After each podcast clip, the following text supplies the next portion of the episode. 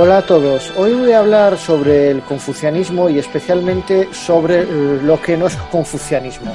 Es decir, que voy a hablar del confucianismo pero en términos negativos, es decir, no tanto de lo que es, sino de lo que no es. Bueno, y alguno se preguntará, Vale, ¿y qué sentido tiene hablar de lo que no es el confucianismo? Pues sí, tiene mucho sentido, tiene mucho sentido porque habitualmente se le atribuyen a Confucio cosas que no dijo. Y cosas, eh, no solo cosas que no dijo, sino cosas que se alejan muchísimo de su ideología. Y en concreto está bastante aceptada y pulula por ahí la idea de que mm, China es un país autoritario por culpa de la influencia confuciana. Es decir, parece que los males de China de ahora vienen de Confucio. Y el caso es que esta simplificación, pues bueno, mm, no tiene ni pies ni cabeza, o al menos no tiene ni pies ni cabeza si se lee a Confucio y a Mencio. Y eh, eh, quiero decir, si se tiene en cuenta eh, el, confucianismo genuino, se mm, puede llegar a la conclusión de que no es así. Es decir, mm, que hay una tradición autoritaria en la cultura china, sí, y veremos mm, también de dónde viene, pero no se le puede atribuir al confucianismo o la cerrazón. También se, atribuye, se, dice por ahí que la dinastía Qin estaba muy cerrada al mundo por Confucio, o que, mm, bueno, se le atribuye a Confucio eh, el que China sea una civilización cerrada, si es que fue alguna vez una civilización cerrada. Bueno, puede ser que hubiese políticas que no contribuyesen mucho a la apertura de China, pero bueno, eso sería ya otro tema de discusión. Pero desde luego, lo que es claro es que el confucianismo no es una ideología que fomente la cerrazón nacional. Bueno, es que de hecho lo de nacional en Confucio, en fin, el término de nación es totalmente ajeno a la filosofía confuciana. Mm, pero bien, mm, vamos con lo esencial. Y es que mm, uno de los rasgos esenciales de la política china es eh, lo que se llama Yang Ru Fa. Es decir, el confucianismo a la vista, pero el legismo en la sombra. Bueno, ¿y qué es esto del legismo? Bueno, es la filosofía de Han Faith. Es decir, creo que hablé de esto en un podcast acerca de la primera dinastía imperial, es decir, la dinastía Qing, la dinastía del primer emperador, ese que está enterrado en Xi'an, que mm, el caso es que esta ideología proponía el gobierno basado en los premios y castigos. Es decir, había que castigar severamente a aquellos poco beneficiosos para la autoridad política y premiar a aquellos que contribuyesen a reforzar el poder del gobernante. Asimismo, el legismo creía que mm, el gobernante no necesariamente tenía que ser una persona virtuosa, pero sí aparentarlo. Es decir, tenía que haber un sistema político que endiosase, que entronizase a un individuo a pesar de que no fuese virtuoso. Esto implicaba decirle que tenía, que tenía razón a pesar de no tenerla o ponerlo en un pedestal, es decir, mm, hacerle ver a la gente que un individuo mm, sin talento era una persona con talento. Bien, y otro de los rasgos del legismo es la idea de que el pasado no es adecuado, es decir, que hay que gobernar según las circunstancias. El gobierno basado en el modelo de virtud de los reyes del pasado no vale, según Hanfaith. Es decir, mm, la filosofía legista rechaza por completo un rasgo de la filosofía confuciana, que es el gobierno de la virtud. Y aquí tenemos dos posturas que son totalmente incompatibles. Es decir, está el gobierno de la virtud de Confucio, del que ya hablé en otros podcasts, es decir, el gobernante no debía o debía, mejor dicho, ejercer poco la coerción y mm, abstenerse de hacer uso de los castigos y debía gobernar mm, con la virtud, debía tener una conducta basada en el li. El es lo que se suele traducir como ritual, pero hace referencia a una serie de hábitos morales. Eso es el gobernante confuciano, es decir, un modelo de virtud que todo el mundo de forma voluntaria mm, seguirá. ¿Y por qué? Porque, mm, según la filosofía confuciana, y según el sentido común, la gente tiende a seguir a las personas que son un modelo, que son un ejemplo para el resto. Bien, Han Feitz no creía esto, pensaba que eso el gobierno de la virtud era cosa del pasado y que no se adaptaba a los tiempos modernos. Decía que el pasado había poca gente, entonces todo el mundo se respetaba, pero en el presente, como había mucha población, la gente lo único que entendía era el beneficio y por lo tanto lo que había era que beneficiar al pueblo y gobernarlo con premios y castigos y mm, elevando a una autoridad política falsamente virtuosa. Claro, eh, ¿qué sucedió con el legismo? Eh, que cuando se llevó a la práctica mm, tuvo los mismos resultados que el comunismo, es decir, un desastre. Cuando el primer emperador mm, gobernó y fundó la dinastía Qing, basándose en este sistema de premios y castigos, lo que consiguió es que mm, al cabo de unos años su sistema político colapsase.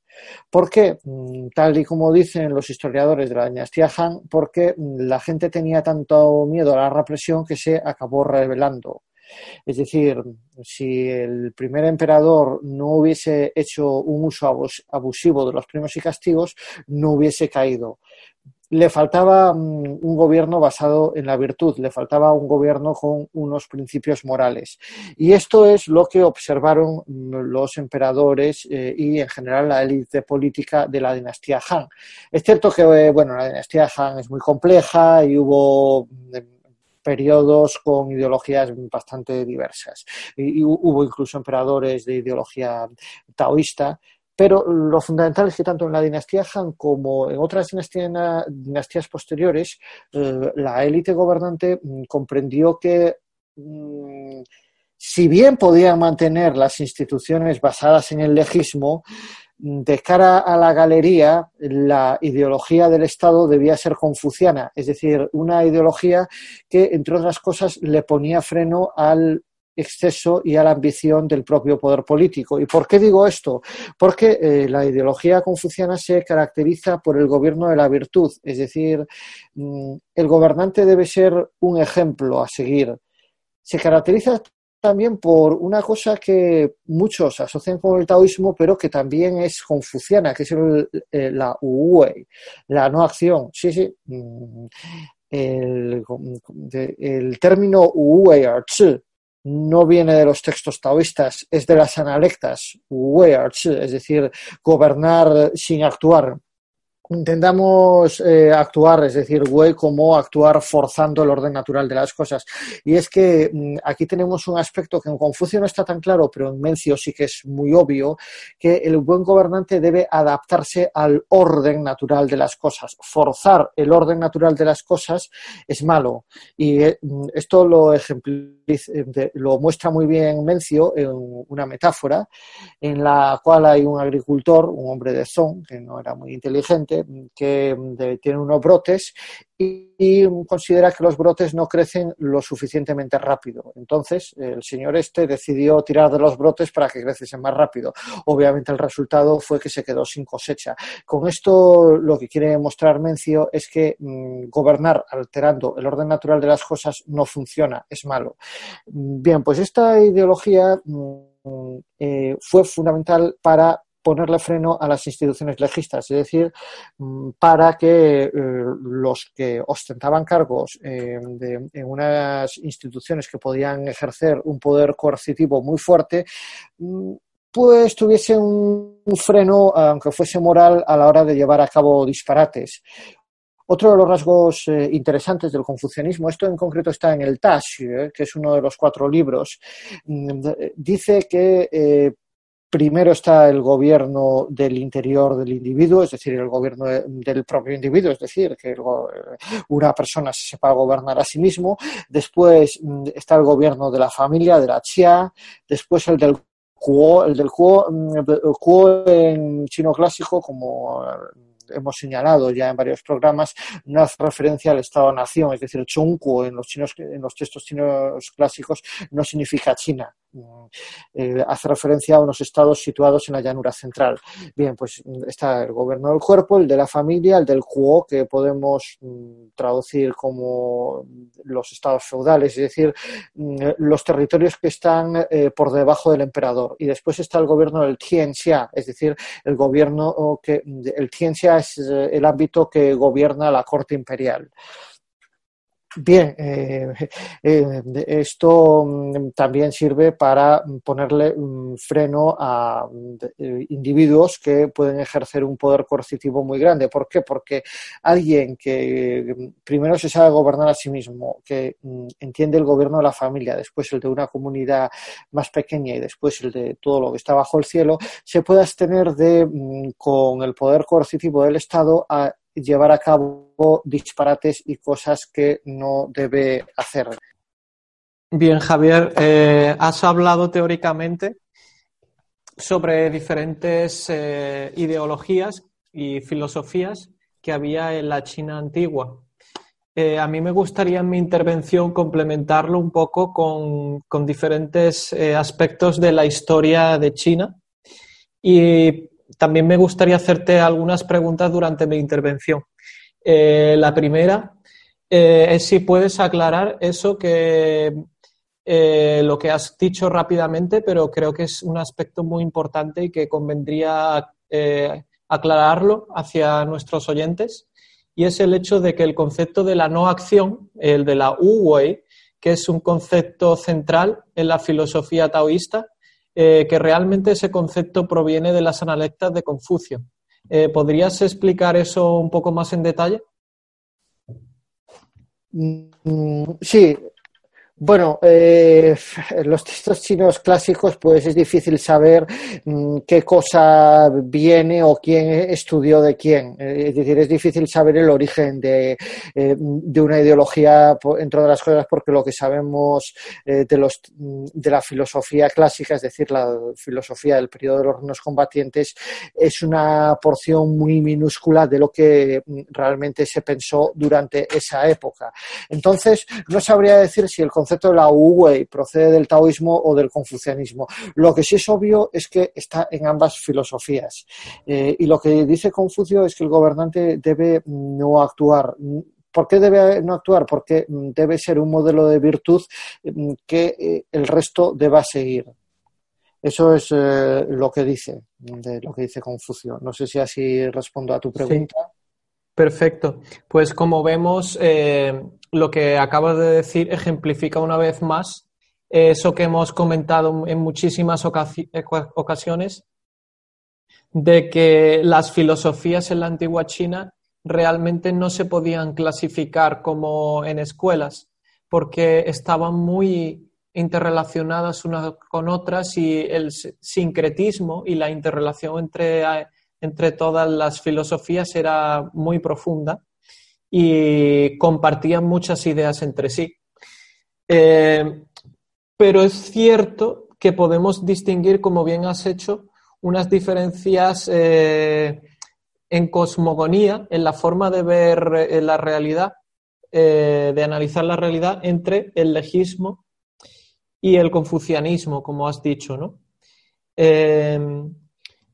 Pero a pesar de que exista esa diferencia tan importante en la cosmogonía de ambas, filosofías, los gobernantes en, la historia de China se han eh, dedicado a intentar, eh, como tú bien decías, vender de cara a la galería el confucianismo, pero en la práctica implantar el legismo, y eso de cierta forma ha confundido un poco eh, las diferencias ideológicas entre el legismo y el confucianismo.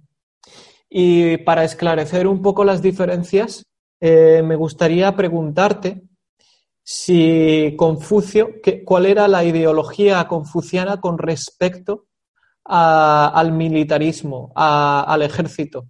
Eh, es decir, Confucio favorecía, eh, favorecía la intervención del ejército por parte del Estado, como hacían los legistas, o por contra eh, eran como los taoístas, que no favorecían la intervención del ejército a menos que fuera estrictamente necesario. ¿Cuál era la postura del confucianismo?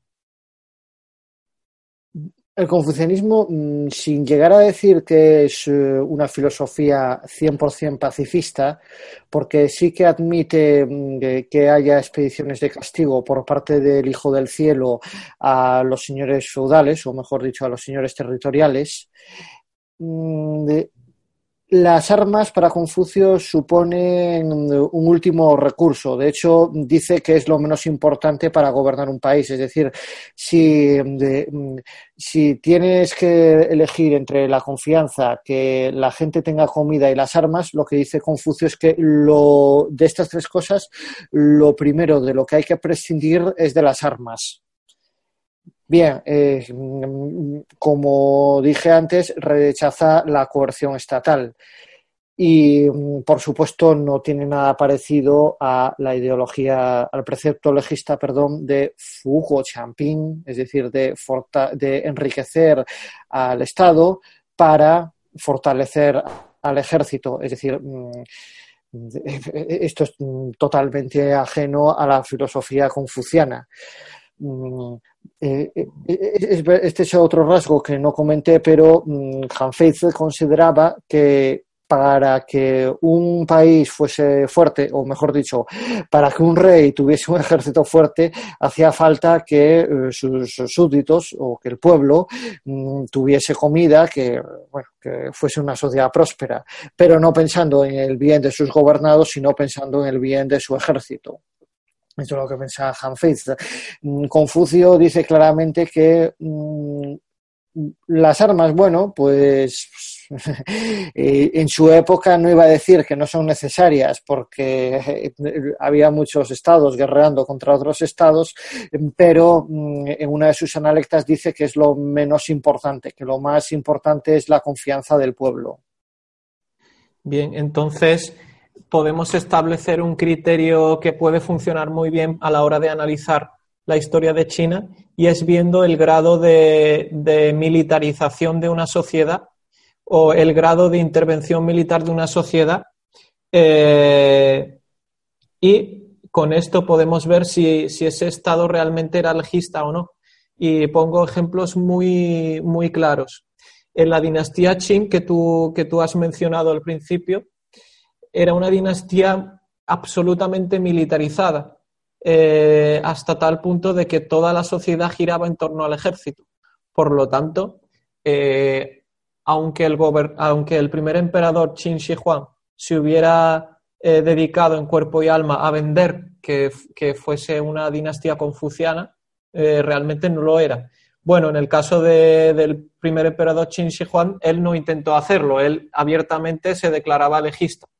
Pero eso sí que ocurrió en, otras partes de la historia de China, en concreto en la dinastía Han.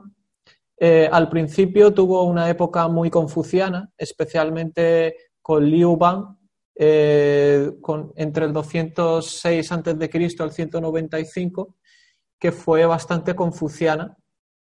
Implantaron eh, los, exámenes confucianos para, llegar al, al servicio público Luego tuvo una época relativamente taoísta y luego eh, poco a poco se fue haciendo una, eh, una dinastía cada vez más militarizada. Y no sorprende que al mismo tiempo fuese también más legista y fuese adaptando los preceptos del legismo. Y de hecho, esa militarización fue la que llevó a conquistar ciertas partes del norte y a establecer la ruta de la seda en el norte. Y lo mismo ocurrió con la dinastía Sui, ya en el siglo VI después de Cristo, en el que el primer emperador fue bastante confuciano, pero la sociedad se fue militarizando con el segundo emperador y que también eh, vendió de cara a la a galería ese confucianismo para ganarse el favor de la población, sobre todo de la población del sur, que era la de mayoría étnica Han, y, al mismo tiempo fue legista. Y, bueno, con respecto a esto, que te quería preguntar, porque se ve que en la corte imperial de China, a lo largo de todas las dinastías, ha tenido mucha influencia el, legismo y el confucianismo, sobre todo, en algunos puntos concretos el taoísmo, aunque el taoísmo tenía más influencia en la, en la, sociedad y de cara a las revueltas sociales, pero por otro lado había un grupo que eran los eunucos, que los eunucos tenían bastante poder en la corte en según qué épocas. Y yo te preguntaría, eh, ¿tenían los eunucos alguna ideología? Eh, ¿Los eunucos eh, tenían una ideología propia o simplemente estaban para alcanzar el poder? Realmente, si la gente tenía ideología o no, es difícil de saber. Mm, incluso muchos confucianos eh, muchos confucianos decían ser confucianos, pero en el fondo tenían eh, una mentalidad legista. Y, mm, para eso nos podemos ir eh, a los reinos combatientes. Xunzi, que se suele mm, mm, considerar confuciano, fue el maestro de Han fue el maestro de Han Es decir, el, más eh, el mayor representante del legismo fue un estudiante supuestamente de uno de los principales confucianos. Incluso la interpretación que mm, tenemos ahora de Confucio, de Chuxi, de la dinastía Zong, mm, es, vale, aparentemente es confuciana, pero en el fondo, mm, pues no sé si decir que es legista, pero sí estatista. Es decir, mm, el confucianismo obviamente sí que tuvo, mm, no tanto en la época de Confucio y de Mencio, sino después, eh, una mm, interpretación estatista. Sí, pero yo te preguntaba eh, la relación que tenían los eunucos con el poder, porque eran enemigos, siempre eran enemigos de los confucianos, se veían como dos facciones dentro de la corte que se odiaban entre sí. Los confucianos eran vistos como los estudiosos y los sabios, sin embargo los eunucos eran como gente más bien que, estaba intentando trepar y llegar al poder lo más pronto posible y conseguían, por decirlo así, lavar el cerebro al emperador. Y no sé si, eh, si tienes algún alguna, algún comentario. yo creo que mm, aquí no hay ideología alguna. Mm, yo creo que mm, los eunucos eran trepas. Simple. Eran trepas, es decir, gente que quería trepar. Es simple, es decir, aquí no había ideología. Lo de las luchas de poder va más allá del pensamiento. Eh, eh, hay gente que quiere poder, que bueno, de, que quiere mandar y que hace todo lo posible para ascender. Mm, obviamente mm, mm, el confucianismo pues no les gustaría mucho, más bien los letrados, porque tenían otro origen, pero es decir, es puro poder. Y los confucianos claramente estaban en favor de, del talento, ¿no? Bueno, al menos aparentemente, como te digo, esto es eh, la, eh, eh, podemos compararlo con el cristianismo. Es decir, el cristianismo hablaba del amor al prójimo, de, ser solidario con los pobres, etcétera, etcétera. ¿Significa que la Iglesia siempre actuó conforme a los valores cristianos? Pues esto es lo mismo. Se supone que muchos reyes considerados cristianos actuaron con los, siempre en relación con los valores cristianos? Pues no necesariamente. Eh, lo que sí es cierto, o al menos yo así lo veo, es que el, cristianismo supuso un freno moral en Europa y em, a la larga eso dio lugar a que Europa sea un lugar bastante libre o evitó abusos. Por ejemplo, el caso de América Latina es clarísimo, es decir, Hubo obviamente abusos contra los indígenas, pero eh, el hecho de que los conquistadores españoles eh, y la corona española fuese cristiana paró bastante mm, el abuso hacia los indígenas. Es decir, si no hubiese. Y ojo, estoy hablando de cristianismo, no estoy hablando de la iglesia. Es decir, estoy hablando de eh, eh, los valores cristianos, eh, no de la institución que mm, dice representar estos valores. Posiblemente, de no ser por los valores cristianos, mm, en América se hubiesen hecho auténticas barbaridades. La esclavitud que existió, ojo, que existió esclavitud, hubiese sido todavía mucho más descarada, como era durante la época romana. Pues lo mismo es el confucianismo, es decir, mm, que paró los excesos del gobernante, no, obviamente no, pero mm, es decir, que los paró todo, pero que pudo, que los gobernantes de las dinastías posteriores pudieron haber sido peores, pues posiblemente si en vez del confucianismo hubiesen adoptado los valores del legismo, sí, como de hecho pasó en la dinastía Qing. Mm, eso no quiere, no quiero decir con esto que el confucianismo fuese un freno absoluto, simplemente eh, evitó determinados excesos, como por ejemplo el cristianismo evitó excesos en eh, las colonias eh, de la corona española en América Latina. Es interesante lo que comentas porque yo creo que la dirección que has comentado, yo creo que también es a la inversa que a medida, de, mm, a medida que se cometen más atrocidades y, más, eh, em, y se pierden más valores en la sociedad, parte de la sociedad reclama unos nuevos valores y se allana un terreno eh, para que crezca el confucianismo en, ese caso y también el cristianismo en el caso que comentabas. Es decir, que a medida que hay más eh, pérdida de valores por una parte de la sociedad, se demandan más valores y al contrario, esos valores evitan que se cometan más atrocidades. ¿Tú crees que, eso ocurrió en el caso del confucianismo? Que, por ejemplo, en la dinastía Qin, cuando se cometieron dichas atrocidades, se, utilizaban esclavos para construir la muralla china, eh, trabajos forzados, castigos, eso allanara el terreno para eh, un aumento de la importancia del confucianismo.